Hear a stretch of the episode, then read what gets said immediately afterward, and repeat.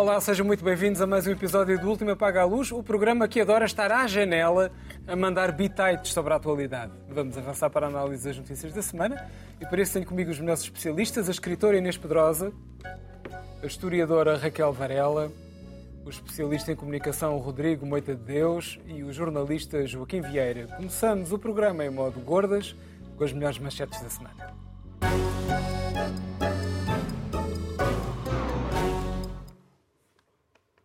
Começamos pela Inês, quero falar sobre o escritor Milan Kundera. Inês. É verdade, boa noite. Morreu esta semana aquele que eu considero um dos maiores escritores do século XX e XXI, porque ainda chegou ao XXI. Uh, renovou completamente o romance, mas eu trouxe a notícia, queria lembrá-lo e, e sugeri que, que, leiam, que não leiam só Insustentável Veza do Ser, que leiam toda a restante obra dele. Foi um homem uh, que escreveu so, primeiro sobre o totalitarismo e depois sobre o capitalismo e sobre as, as, uh, uh, os, as dificuldades de viver no mundo capitalista, como escreveu sobre uh, a impossibilidade de viver sob o totalitarismo. Mas o New York Times, que tem pergaminhos e que é um grande jornal, fez uma, um obituário com um título que uh, faria o Milan Kundera, penso eu, dar voltas uh, na tumba. Ou, esperemos que ele não leia do, do, outro lado, porque diz Milan Kundera, traduzindo, uh, a estrela literária que esburacou a regra comunista, ou espetou, ou, ou desfez a regra comunista. Ora, por alguma razão ele sempre disse que não era um escritor político, eu acho todos não eram um, um escritor, não, não era um político, era um romancista. Uhum. Eu acho que todos os romances, os bons romances são políticos, e os dele eram claramente, mas porque ele ficou, ele não queria ser o cromo anticomunista, porque ele foi comunista com um grande idealismo na sua juventude e depois o que ele denunciava era o totalitarismo e ele não, e ele não queria, um romancista não é um, um cromo ideológico, nunca pode ser, porque senão não compreende nada da realidade. E muito menos uma estrela literária. Se calhar um dos problemas dele, por não ter, por exemplo, tido o prémio Nobel, foi nunca se assumir como estrela literária e, pelo contrário, ele evitava entrevistas, não dava entrevistas, vivia no maior eh, recato e, e, portanto, nunca, nunca foi cortesão, nunca foi um homem de, de sociedade. E, e, foi um grande romancista, não foi um homem que se preocupa. Que não, não, a, a, coisa dele não era uh, denegrir o comunismo, uh, porque seria até denegrir uma parte da vida dele. Era sim desmembrar o, os totalitarismos. Isso sim. Sem sair da Europa de Leste, Joaquim, Zelensky e a Cimeira da NATO. Europa, NATO, é mais que a Europa de Leste, é o mundo, é muita coisa junta. Mas houve esta cimeira da NATO esta semana em Vilnius, Lituânia, é Europa de Leste, de facto. Um, e a expectativa era imensa porque havia muitas dúvidas sobre o que é que uh, iria ser feito desde a possibilidade de uma adesão imediata da Ucrânia à NATO. Na realidade, eu acho que isso nunca esteve em cima da mesa e, e de facto, os, os, líderes, sobretudo das potências mais responsáveis, digamos assim, ou as maiores a que têm mais peso, Estados Unidos, França, Alemanha, uh, disseram até antes que isso era uma uh, irrealidade e, de facto, quer dizer, se a, Ucrânia entrasse imediatamente para a NATO, que era aquilo que Zelensky aspirava, eu percebo, uh, a Ucrânia está a sofrer uma guerra de agressão para, por parte da Rússia e, de facto, a, a NATO seria um respaldo muito grande para a defesa da Ucrânia.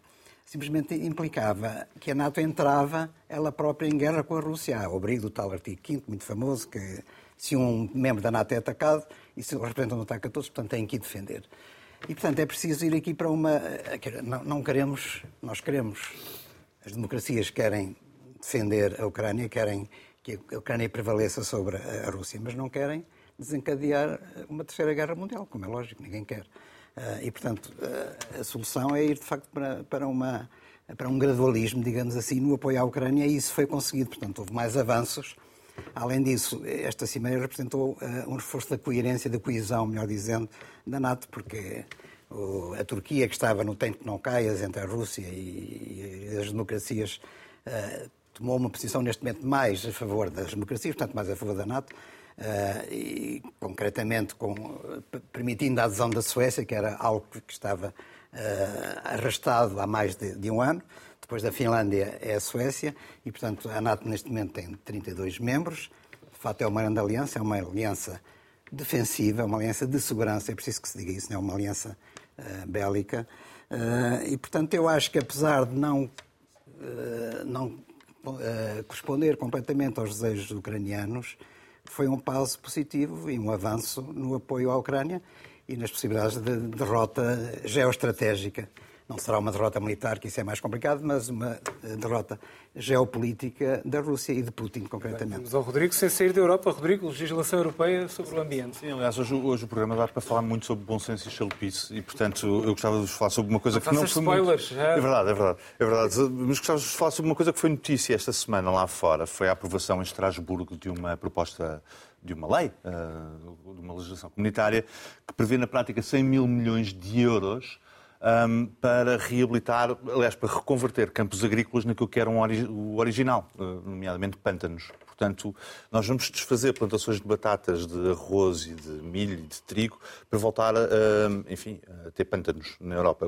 Isto foi mesmo aprovado. Nem todas as florestas eram pântanos. Não, não, não é só as florestas, é que não é só as florestas. Eles falam, eles falam muito sobre a questão dos pântanos, eu estou-lhe a chamar pântanos, mas são zonas úmidas, isto tem nomes técnicos. Vamos deitar abaixo barragens também, que é para aquilo voltar a ter água e não, não conseguimos passear lá nos sítios. É uma coisa espetacular. É, é a Europa a querer voltar para a Idade Média, uh, aprovado no Parlamento Europeu numa, uh, numa votação bastante renhida eh, e, e, sobretudo, muito eh, viva nos adjetivos. Portanto, as pessoas conseguiram se insultar umas às outras à conta de uma chalupice eh, e trazer-vos uma fotografia para vos ilustrar como é que foi o nível do debate.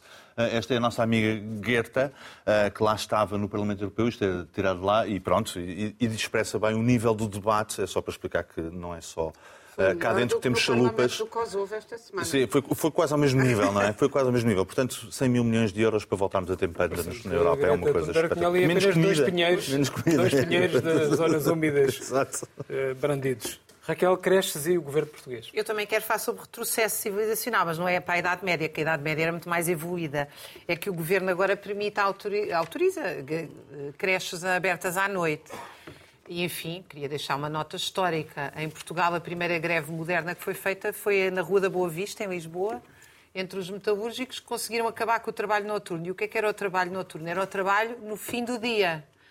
Eh, porque o dia era comandado pela luz solar. Portanto, o trabalho noturno era às 11, à meia-noite ou à 1 da manhã.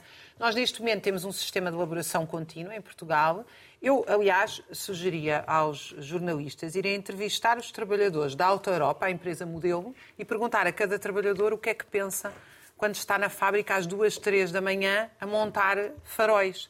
E por esse país, quer dizer, é a empresa modelo, mas vão ao resto do país. Uh, e, de facto, a Comuna de Paris acabou com o trabalho noturno e nós o que fazemos é um retrocesso uh, brutal. Quer dizer, uh, se forem visitar o Museu do Trabalho em Setúbal ou o Museu de Portimão, no Museu de Portimão até tem, ou tinha há uns anos, já há uns anos que não vou lá, que era uma antiga fábrica conserveira, um berço ao lado do lugar onde as mulheres descascavam, uh, onde as mulheres descascavam as sardinhas para colocar nas latas de conserva. Portanto, é isso que nós estamos a voltar, é meter berços em fábricas? Eu, eu sinceramente não percebo isto. Eu acho isto, uh, e, claro, e é um retrocesso muito uh, para trás da Idade Média, Aliás, nem é para trás da Idade Média. É uma coisa moderna, porque de facto é uma coisa do capitalismo. Porque a máquina não conhece limites, mas o corpo humano conhece limites. A cabeça das pessoas conhece limites. As pessoas têm que ser respeitadas. É um tema giro para nós debatermos. Exatamente, também podemos debater que a NATO é uma organização bélica, mas nós gordas não costumamos debater, mas podemos debater. As greves é para os pais poderem ir ao podemos. cinema, poderem ir jantar fora.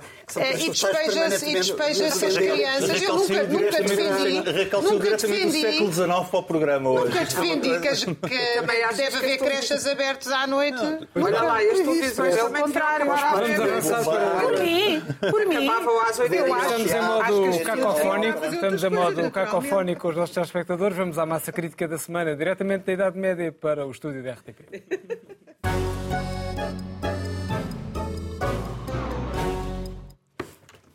Ora, ainda há pouco tempo os cartoons eram um tema aqui do programa, o que muito me satisfaz, e agora esse tema está de volta, não à boleia dos professores, mas a cavalo num cartoon emitido aqui na RTP, que terá levado ministros a telefonar cá para casa e polícias a fazerem queixa-crime. E o que é que está em causa? Uma alegada representação da polícia enquanto instituição racista pela ilustradora Cristina Sampaio. E então pergunto, há coisas com que não se brinca, sim ou não, Joaquim? Eu acho que se deve brincar com tudo. Aliás, nós aqui brincamos com tudo e isso é muito saudável. O espírito de brincar com qualquer coisa em si uh, é, é, muito positivo. uh, independentemente de haver coisas que naturalmente têm que ser levadas a sério. No que respeita a este cartoon, uh, eu acho que as pessoas que reclamaram se esqueceram que o cartoon na imprensa, na televisão, seja onde for, é desde o princípio um espaço de opinião, um espaço editorial. Portanto, não é uma notícia que está a ser dada, não está a ser dita, anunciado que a polícia é forçosamente racista por estar, por, por estar figurada assim naquele cartoon. O cartoon representa, através de uma hipérbole, como é natural, porque é uma caricatura, costuma ser sempre uma caricatura, uma determinada situação que é levada ao exagero. E, portanto, as, as reações eh, foram. A polícia pode protestar à vontade, tudo bem, o comandante-geral e tudo mas foram particularmente exageradas quando temos um ministro, que é o ministro José Luís Carneiro, que é um, pelo qual eu até tenho bastante consideração, acho que é dos melhores ministros deste governo, mas que resolveu telefonar aqui para a administração da RTP, ainda por cima não era para, o responsável editorial, mas para a administração, que não interfere nos conteúdos, nos conteúdos editoriais, como se sabe, a reclamar ou a, a exprimir preocupação pela, pelo facto de ter sido difundido aquele cartoon e, portanto, é completamente ao lado e é algo que não, não, não é sequer admissível. Nessa medida, o Ministro da Cultura esteve melhor esta semana, porque disse que isso não, não fazia sentido, embora noutras coisas, como por exemplo a criticar a CPI da TAP, ele não tenha estado tão bem, mas neste caso eu, eu acho que sim. Agora, as pessoas depois não discutiram, no concreto, o conteúdo do cartoon da Cristina Sampaio. Toda a gente discute oh, esta coisa, acusação de racismo, polícia racista, etc. E eu, eu acho que vale a pena refletir sobre isso, porque é que ela faz aquele cartoon. Não vou tirar muito tempo, mas em primeiro lugar, o cartoon não é forçosamente sobre a polícia portuguesa. Isso é o primeiro equívoco. Uh, o, que estava em debate e o que tem estado em debate nas últimas semanas é o facto da polícia ter morto a tiro um jovem de 17 anos em França que desencadeou todos aqueles protestos, uh, pegou fogo a, a, a Paris e, e, e, ao, e, ao, país, de, Marselha, de uma forma geral. A Paris e ao Paris. Paris já está a arder, Sim. mas por outras razões. Uh, não há estatísticas, eh, eh, em França não se faz estatísticas baseadas na separação da raça por considerar que é um país universalista e, portanto, não sabemos, não sabemos sequer claro. quantos... Como em Portugal. Qual é, qual é a estratificação da população, qual é a porcentagem de negros, de, de magrebinos, de, de, brancos, etc. É. E, portanto, também não conseguimos saber que interações violentas é que existem entre a polícia francesa e os cidadãos. Há muitas queixas de que os polícias mandam parar mais e são mais violentos para com cidadãos não brancos, sobretudo magrebinos, porque há uma grande uh, concentração de, de, de, magrebinos em França devido, devido, ao seu passado colonial, como se sabe. Uh, e, portanto, não é possível, uh, digamos assim, ir muito ao âmago desta questão para saber até que ponto é que o cartão tinha fundamento. Mas podemos ir aos Estados Unidos, porque nos Estados Unidos também tem havido muitos protestos por causa de violência policial, como, por exemplo, o Eric Garner em em, Nova Iorque, em 2014, que era aquele que estava a ser asfixiado pela polícia. Ele dizia que não podia eh, respirar, eu não posso respirar, e mesmo assim foi morto, asfixiado pela polícia por uma coisa eh, menor. Nem sequer estava, não tinha armas, não, não tinha agredido a polícia nem nada. E mais recentemente tivemos em Minneapolis o, o George Floyd, em 2020, que esse foi filmado por um telemóvel a ser asfixiado por um polícia branco, por acaso, durante 10 minutos e o polícia não largou a garganta dele enquanto ele não morreu. Por acaso, estes dois cidadãos que foram mortos pela polícia americana eram negros. Mas se formos às estatísticas, porque aí uh, as estatísticas nos Estados Unidos uh, classificam os crimes, os crimes não, as interações violentas da polícia com cidadãos, verifica-se que há, mais ou menos, isso tem-se mantido estável, eu fui consultar os últimos sete anos, há mais ou menos mil mortos pela polícia uh, em cada ano. Neste ano já vai em 424, já, já vamos em estatísticas até ao, até ao fim de junho. Portanto, é uma democracia muito civilizada. Mantém, mantém esta média. E os, os uh, dos mortos, apesar de, por exemplo, os negros serem só uh, 13,6% uh, da sociedade americana, uh, são uh, mortos por, anualmente, entre estes mortos, entre estes mil mortos, à volta de 22, 23, 24% são negros. Portanto, é muito acima da sua representação na sociedade. É a mesma coisa com os, os chicanos, os latinos, uh, portanto, que vêm da América Latina que são 19,1%, uh, e são, têm menos mortos, apesar de serem mais representados na sociedade americana, têm menos mortos mas também têm mais mortes em proporção em relação à população branca. A população branca, deve-se dizer, são 3 quartos da, dos americanos. E, no entanto, tem 50, à volta de 50% dos mortos pela polícia. E, portanto, há aqui uma desproporção. E, quanto, e nesta desproporção verifica-se que quanto mais escura é a pele, eh, maior é a percentagem de mortes pela polícia em relação à, à, à sua representação na população. Vamos ao Rodrigo e, portanto, Joaquim. isto dá fundamento àquilo que Cristina Sampaio eh, eh, dizia no cartoon. Portanto, ainda por cima, eh, há uma certa razão naquilo que ela diz. Portanto, isto eh, retira por completo toda a razão aos protestos que são- foram feitos, eh, inclusive também de alguns partidos políticos. O PSD embarcou nisto, depois do Chega, naturalmente, e portanto foi atrás. O comandante. Eu acho que o Ministro da Administração Interna, só para acabar, provavelmente foi por causa da pressão da polícia e com receio das, das reações da polícia, ele próprio tomou a iniciativa de, de fazer este, este gesto, não é? Dar este passo, comunicar eh, para a RTP e foi um passo completamente em falso. Rodrigo. Sim, a minha primeira nota é para mostrar o meu desagrado e até alguns ciúmes que tenho da cartunista. Eu pensava que o Nicolau Santos e o António José Teixeira só recebiam telefonemas e e-mails desagradáveis por minha causa, afinal não. Nomeadamente professores. Eh, nomeadamente professores, e, e fiquei. Como é que é possível tanto sucesso em tão pouco tempo, não é? É, uma- é um bocadinho insultuoso. Eu esforço-me bastante para eles receberem chamadas. Tens dado o teu melhor. Eu tenho dado o meu melhor para eles receberem chamadas a meu respeito. Nada, nem um secretário de Estado. Não, não. É uma tristeza nesse sentido. A segunda nota, evidente que que nem está em causa o cartoon. É- é- só achei imensa graça a explicação que aquilo era um polícia francês. Eu, eu sei desenhar polícias franceses, não é aquilo. Mas pronto, mas tudo bem.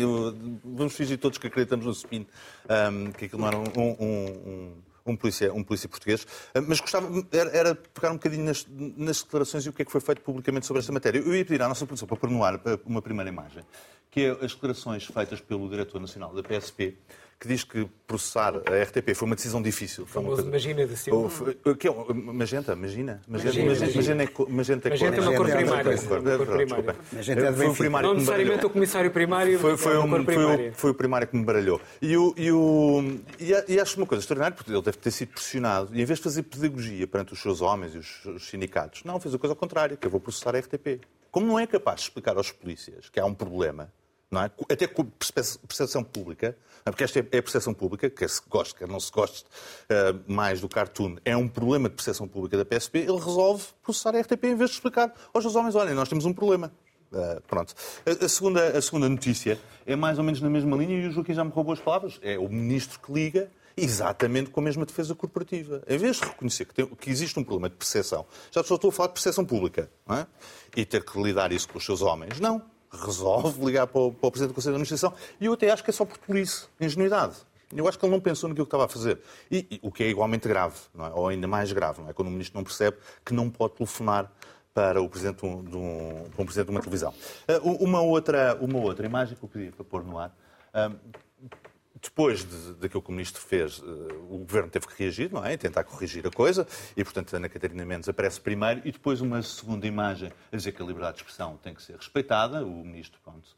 É- Foi o Ministro da Cultura que depois aparece, para, então, para dar o remate final, explicando que esta coisa dos cartoons não insulta ninguém, não magoa ninguém, nem deve magoar ninguém, que deve haver total liberdade. E pedia agora à sua produção, a propósito de total liberdade, para pôr outra imagem no ar, que é esta coisa dos cartoons giríssima. Há uns que são mais insultuosos e mais racistas que outros. É uma coisa espetacular. As mesmas pessoas que disseram que o cartoon, que o cartoon do Primeiro-Ministro na manifestação era racista, dizem que não há problema nenhum e que nós devemos manter a liberdade de expressão nos cartoons. Eu acho que sim, é um país. Este país é um milagre e é, sobretudo, um gigantesco cartoon. Raquel. Quer dizer, acho que a sequência que o Rodrigo acabou de fazer, eu eh, concordo inteiramente com ela. Eu tenho a sensação de que nós eh, temos hoje à cabeça das direções de grande parte de instituições, da opinião publicada sonora dos partidos políticos, todos os gordinhos com óculos que a mãe ia pô-los à escola na minha escola. Na minha Isso, altura. isso não é body shaming? Eh, sei, Ah, bah, acho que estás a talvez, talvez, um não pouco. sei. Talvez, não sei. Mas havia, havia um tipo de miúdo na minha escola primária, que era para aí, felizmente só Era havia eu, para aí dois ou três, Era eras tu. Mas tudo bem, mas podes. Está tudo bem. Peço imensa desculpa. Eu não vou ficar zangada. Estás a fazer dieta, Não, Pedro. não, a fazer Ah, dieta. vou olha, Ele é mas É olha, olha, eh, eh, fez-te bem não serem paternalistas contigo, Verdade, é não é? verdade. Tu desta volta por cima. É porque, é- porque isto é uma coisa que me deixa completamente estupefacta. Quer dizer, o único assunto que merece aqui um debate grave é aquilo que o Rodrigo disse. Como é que um ministro. Isto não é uma cotada do Estado, é RTP. Isto não é uma. Isto não é o programa do PS. Isto não é. Eh, isto é uma televisão pública e as pessoas que aqui trabalham são jornalistas profissionais, cartunistas. Eu, aliás, até fico preocupada com as declarações, não só pelo ato político, que para mim é inadmissível, chama-se eh, realmente são figuras cimeiras do Estado que estão a opor-se a um princípio constitucional de liberdade de expressão, como eu fico chocada com as justificações. A primeira, aquela que o Joaquim deu, que eu concordo inteiramente, também acho que isto é um debate importantíssimo, os números que o Joaquim trouxe aqui, mas quer dizer, só a pessoa já ter que dizer o, ca... o cartoon não tem que dizer verdade nenhuma, o cartoon pode dizer mil mentiras, o cartoon pode dizer uma data de parvoices, o cartoon uh, é mais ou menos inteligente consoante nos provoca. A forma de nos provocar até pode ser um, um exagero completamente virar as coisas ao contrário. Uh, se calhar, por um polícia negro a, a, matar não sei quantos miúdos brancos, ainda nos fazia pensar mais no assunto. Não sei, não eu não sou cartunista e admiro muito os cartunistas. Uh, portanto, essa é a primeira. A segunda é o ministro dizer que é liberdade para humoristas e cartunistas. Não, e para jornalistas, e para professores. E para nós, é, a liberdade não é para quem quer brincar, a liberdade é para todos nós. Portanto, isto, as justificações a mim ainda me, ainda me preocupam mais do que o assunto, porque parece que está toda a gente a querer dizer, um, ah, se calhar o cartoon não é mau porque é verdadeiro. Não tem que ser verdadeiro. Isto não é um exame de doutoramento. Isto não é uma tese de doutoramento. Chama-se Uma tese de doutoramento, eu tenho que fazer estas contas que o Joaquim fez aqui. Se, se, eu tenho um aluno que diz, não senhor, a maioria dos, dos que morrem são brancos, eu tenho que dizer, desculpa, o senhor está errado, isto é uma tese de doutoramento, isto é história, é sociologia. Isto não é. Quer dizer, portanto, isto tudo a mim me parece Uh, e, e parece-me que realmente isto é um ataque à liberdade de expressão, porque as consequências não são só nós dizermos, oh, calma lá, isto, nada disto faz sentido. A consequência é nos artistas. Uhum. Eu, pessoalmente, até já conheço alguns que dizem não estou para fazer nada porque não estou para ser chateado. E essa consequência é uma consequência que a gente não mede e que é gravíssima para uma sociedade. Porque as pessoas provocadoras, críticas, uh, loucas, meio loucas, não estou a dizer que esta cartunista é louca, estou a dizer que as pessoas que saem fora daquilo que é o padrão, isto é uma espécie de chapetização do mundo. Há uma linguagem padronizada, linguagem burra. Eu aconselho a ver, aliás, um vídeo maravilhoso do Caetano Veloso, pai, há 50 anos, que é um bordão no Brasil, uh, em que ele fala disso, um pensamento burro. Aquilo que é, isto é uma coisa burra pensar que existe só uma linguagem que os signos só têm uma interpretação. Mais, que nós precisamos que venha um ministro dizer-nos qual é essa interpretação, que é isso que está em causa. É o ministro está-nos a querer ensinar o que é que nós devemos pensar de um cartoon. E, finalmente, há uma queixa jurídica, ou seja, há uma judicialização do nosso pensamento. Ah, se não pensas assim, pensas mal, então a gente leva-te a tribunal.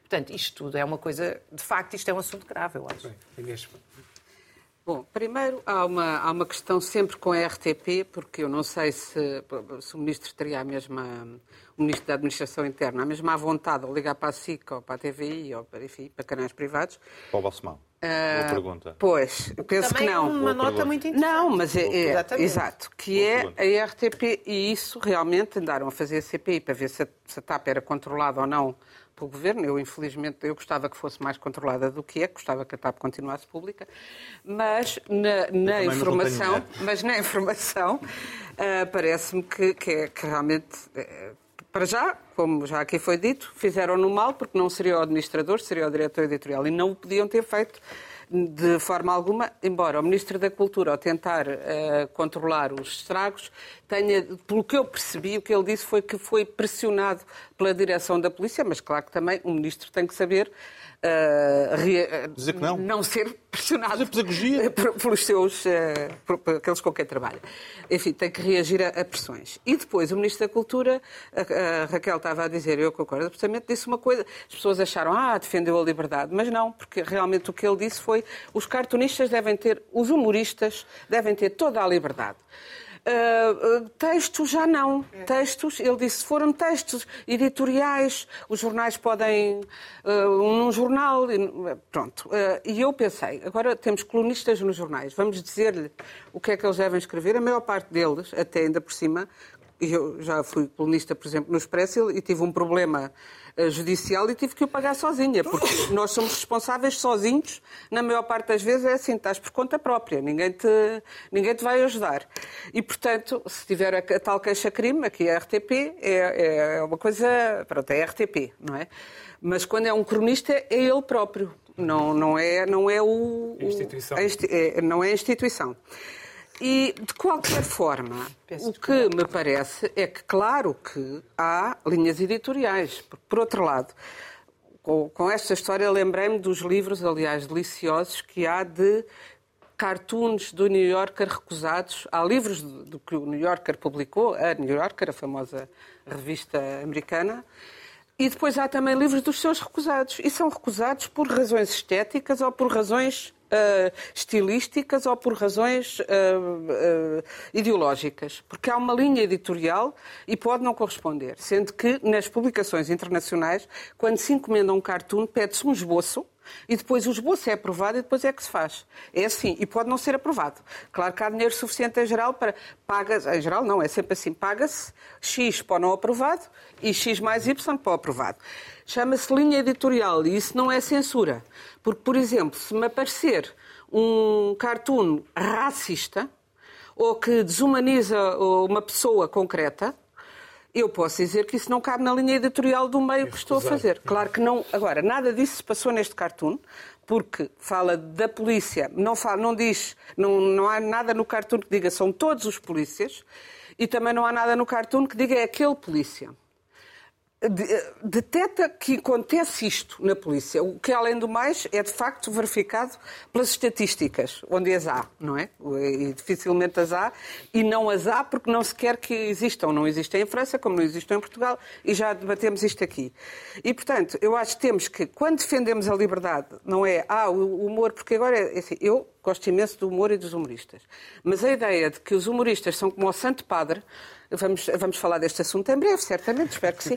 O Santo Padre é chamado Santo Padre uh, uh, por todos os jornais, não é pelos jornais do Vaticano, é pelo Expresso, se for preciso, ou pelo público. Ou pelo... Uh, o santo, é santo. E os humoristas são santos humoristas sempre. E depois o resto da malta, que em vez de desenhar, escreve. Não, isso aí temos que ver, temos que desconfiar deles. E, portanto, eu, essa, essa pressuposição moderna, ou pós-pós-moderna, de que o humor é uma graça divina e que acoda a todos, e quem não achar graça a tudo não tem sentido humor, também não, não me acoda. Agora, posto isto, claro que é completamente uh, Isso é outra coisa muito interessante. Quer dizer, eu admito, e acho, eu para mim acho perfeitamente normal que o ministro diga assim: olha, não gosto. Pois, não claro, gostei. Para mim, claro, todas as pessoas todas têm as liberdade de dizer. O, o diretor da PSP que diga: olha, não gostei nada. Tá, uma outra coisa é querer judicializar, porque claro. isso é calar as pessoas. Claro, claro, claro. O que, claro. O que e é como estavas a dizer, é intimidar, mas eu acho que hoje em dia as pessoas já se sentem intimidadas, os artistas, já aqui debatemos isso, pois se há leitores sensíveis para apurar se nós podemos, se eu, que não sou negra, posso escrever sobre um negro ou não, Portanto, isso, mais, mais encurralado do que isso, realmente só eu, nem é, quer dizer, a própria censura do lápis azul. Soares ou encurrala, Cunhal, apresentar uma a censura do lápis azul. Uh, encurrala menos do que essa coisa de que nós nunca sabemos, porque é uma censura uh, sinuosa e que não é visível. Porque quando, quando há censura, censura sabe-se, não se pode falar de Lenin, não se pode falar de Marx, não se pode dizer que há um beijo, não se pode. Nesta, nunca se sabe quando, quando é que vamos ser pecadores. E isso. E agora, os, acho muito bem o que os humoristas estejam livres disso. Mas eu também quero estar livre disso. Também reivindico o meu direito a ter graça. Vamos agora ao nosso extra-extra, que é um espaço também, imagino-se, extraordinariamente humorístico.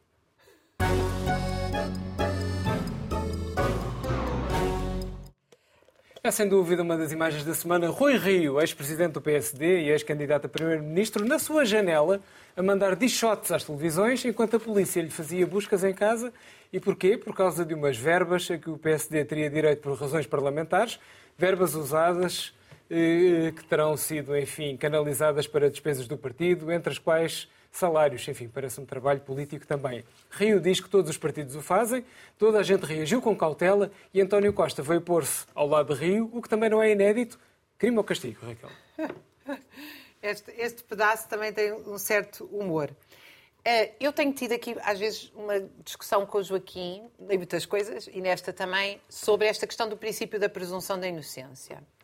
E eu acho que nunca consegui explicar bem a minha ideia. Nunca consegui mesmo, não é? Eu tenho que me esforçar para o fazer. E eu uh, não sou a favor de que nós tenhamos uma opinião uh, sobre determinada pessoa. O que a mim me choca, que aliás está relacionado com o tema anterior, é a judicialização da política. Porque eu, pessoalmente, acho inaceitável, metaforicamente criminoso, devo dizer, que, se tenha, que a gente vive esta profissionalização da política, que haja milhares de políticos profissionais, de assessores, uma burocracia de volta da política, que é perfeitamente legal, não está tipificada como crime, não é. Não, não, não, não há problema. Aparentemente não há problema nenhum. Porquê? Porque é a ordem uh, estatal, institucional e legal que o permite. Eu discordo dela. Mas nós, quando discutimos essas coisas, temos que as discutir no campo da política. Vamos lá discutir o nosso sistema político. Quem é que recebe o quê? Qual é a, a, fronteira entre o privado e o público? Para mim, são tudo questões fundamentais e que devem ser feitas com frontalidade, sem medo. Agora, aqui, o que me incomoda profundamente é que não se discute isto, não se discutem grandes, grandes princípios da política, como é que nós queremos a política organizada em Portugal. Mas depois há sempre o purgatório e o pecado. Isto, de facto, tu ainda agora estavas a falar desse, do pecado. Realmente nós não tivemos 300 anos de Inquisição e 48 de ditadura, cujo partido principal era, de facto, o catolicismo, em vão. Porque aqui é sempre a ideia de que uh, esta pessoa pode ter sido um desastre politicamente. Não estou a falar especificamente de Rui Rio. Mas bom, bom é que a gente apanhou ali a comer o gelado à hora errada, não sei quê. Tanto quando foi o caso de José Sócrates, eu, desde o primeiro dia, achei aquilo tudo vergonhoso, a forma como foi preso, etc. E desde o primeiro dia achei que os crimes dele, que não são crimes, crimes metafóricos, agora tenho que explicar tudo, senão fazer um cartoon também, estavam no Diário da República, as PPPs, os projetos de interesse nacional, aquelas coisas todas que para mim são um desastre para o país, estão todas legais e aprovadas. Mas as pessoas ficam, no caso de Sócrates, aí ainda por cima nem sequer é um detalhe, são muitos detalhes e, portanto, é natural que as pessoas fiquem escandalizadas. Mas a mim o que me preocupa é quando nós pegamos nisto tudo e dizemos assim, ah, vamos lá discutir este, porque a ideia não é discutir uma trajetória e as opções políticas, é dizer, aquela pessoa deve ser ostracizada porque entrou legalmente no espaço do crime. E nós nem discutimos a lei, o que é que permite ou não. Por exemplo, as questões da corrupção em Portugal, vale a pena um debate ótimo. Nós temos carradas de leis em Portugal, hum, supostamente em que há uma série de questões que são ilegais. Em muitos países são legais.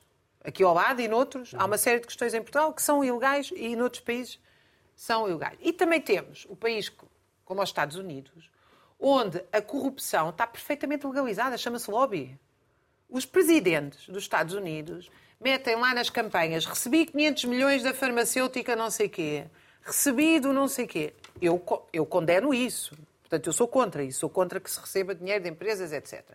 Agora, isto para dizer que é, é, há, quanto a mim, de facto, uma permanente judicialização da política, que eu acho que passa pelo seguinte: isto faz parte da luta fracional política, da nossa incapacidade do sistema jurídico de dar qualquer vazão às questões e que tem como alternativa, então vamos lá punir as pessoas publicamente e, e fazer passar uma grande vergonha.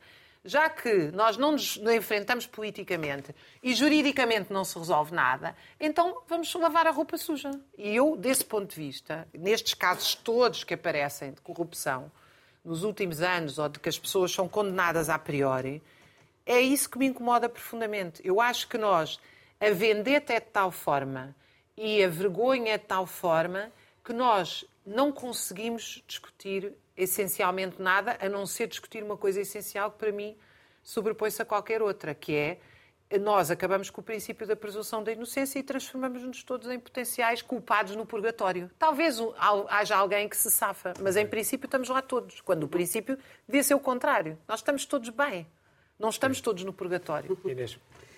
Pois, exatamente. Eh, eu queria começar por dizer que deixo daqui a minha homenagem a Rui Rio, que acho que fez mais pela justiça, que ninguém faz nada por ela há muitos anos, nem este governo, nem o anterior, nem ninguém daquela simples varanda com uma fachada hum. délabrée, como ele próprio depois vai dizer para o, para o Twitter, diz que vai tentar melhorá-la, desgastada, pronto, para dizer em bom português.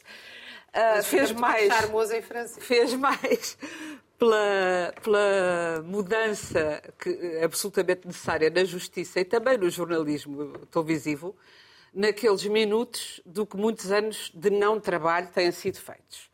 Eu, dos ministros, já temos aqui falado, eu nunca tenho visto, não tenho visto em parte nenhuma, nem tenho ouvido, nem nada, a Ministra da Justiça.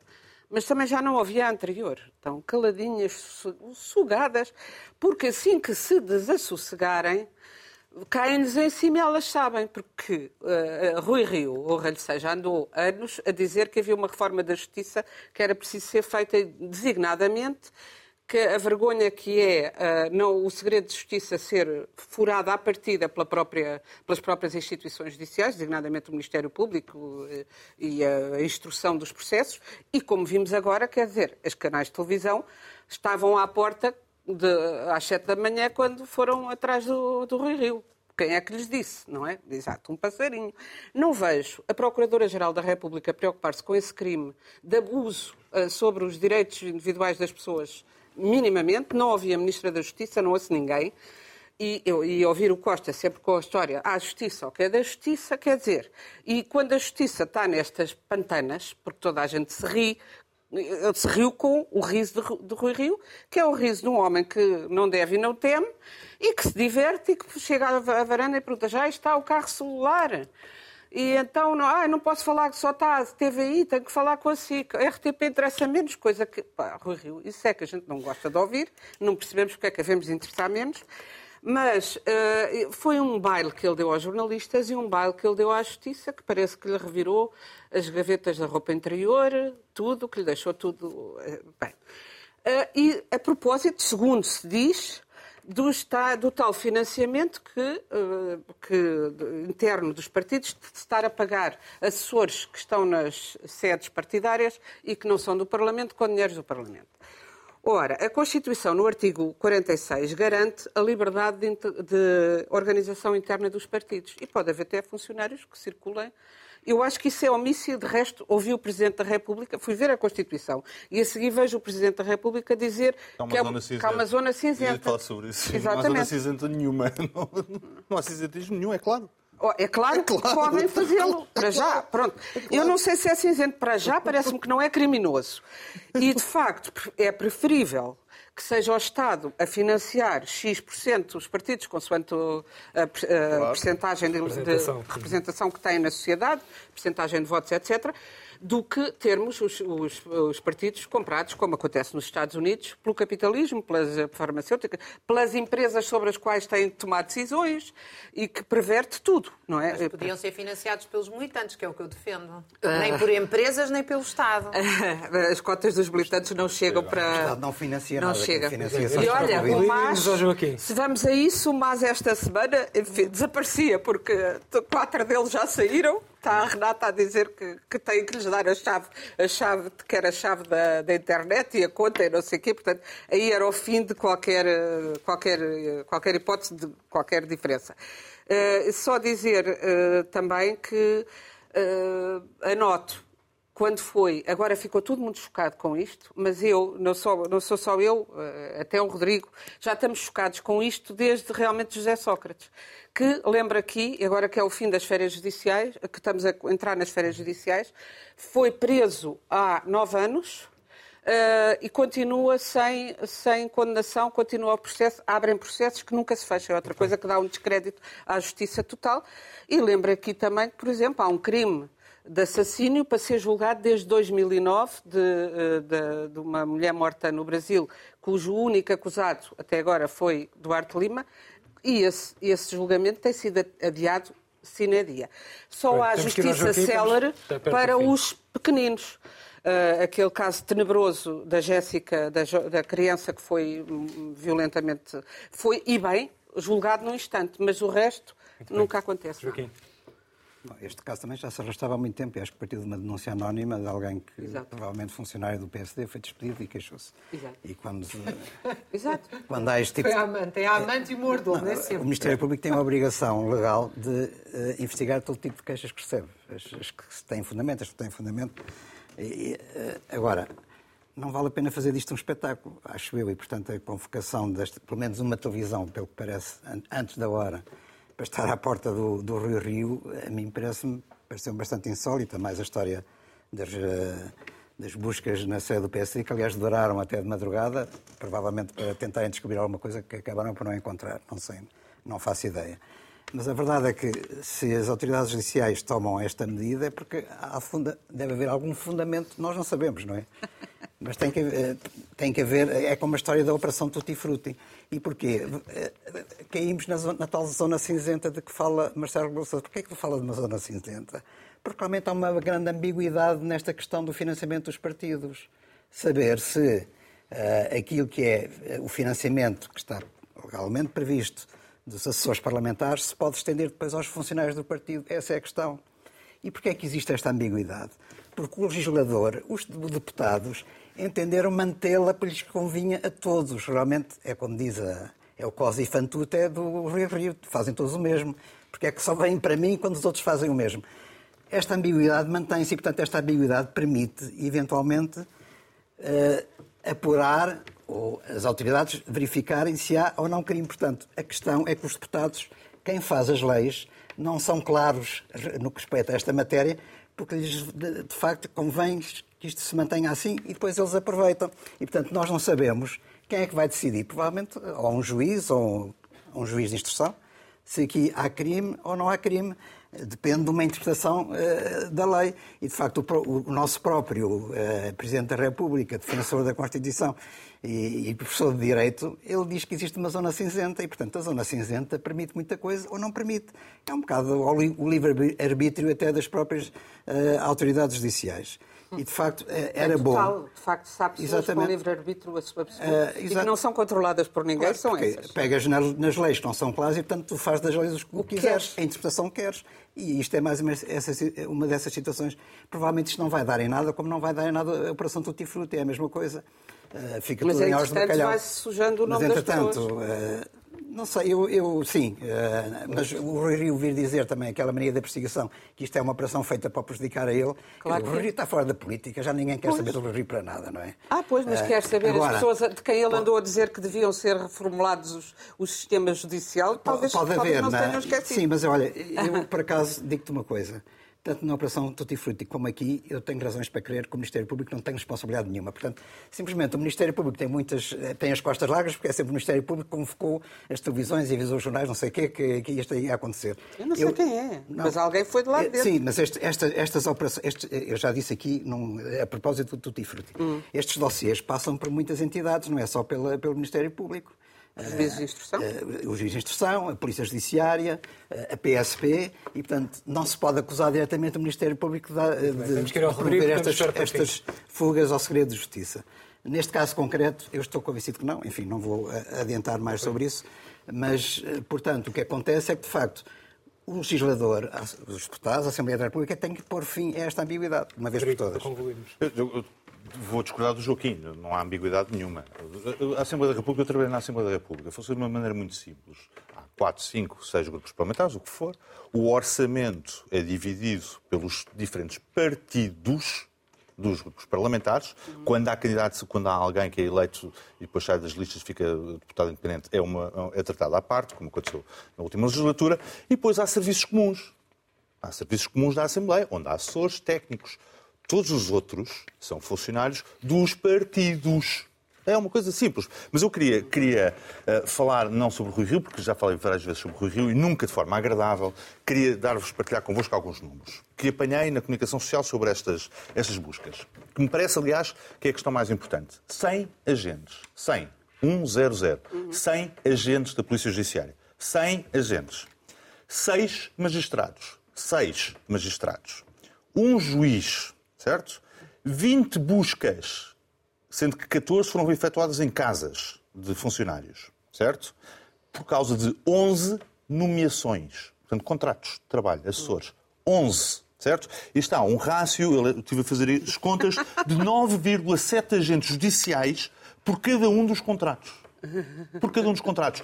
19 horas de buscas na sede do PSD, até às 4 da manhã até às quatro da manhã, na sede de um partido, que por acaso tem, algo, tem um papel relevante na democracia portuguesa, mas é só por acaso. Mas gostava de vos dar ainda um outro número que gostava de partilhar convosco, que pedia aqui à nossa produção para pôr no ar. Bom, 585-012. Este não é o NIF do Dr. Rui Rio, é o NIF do PSD. É o NIF a quem os senhores passam os recibos. É o NIF.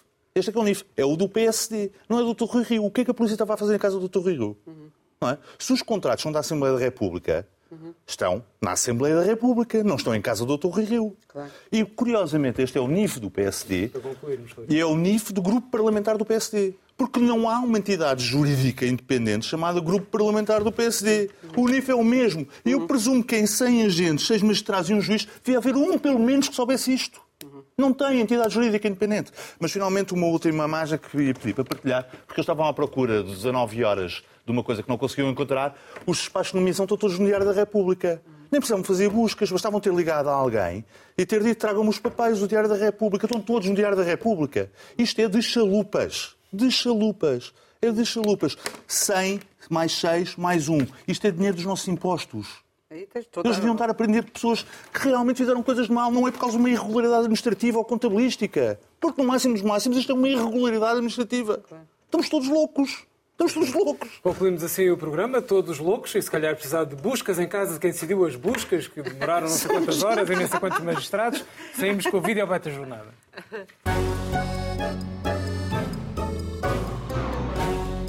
Eu tinha um amigo eh, que toda a gente conhece, que era o Dr. Miguel Veiga, e o Dr. Miguel Veiga dizia assim: piquem, não piquem, no que ele funciona bem é picado. Eu estou tão sossegado para que é que me vêm picar, não é?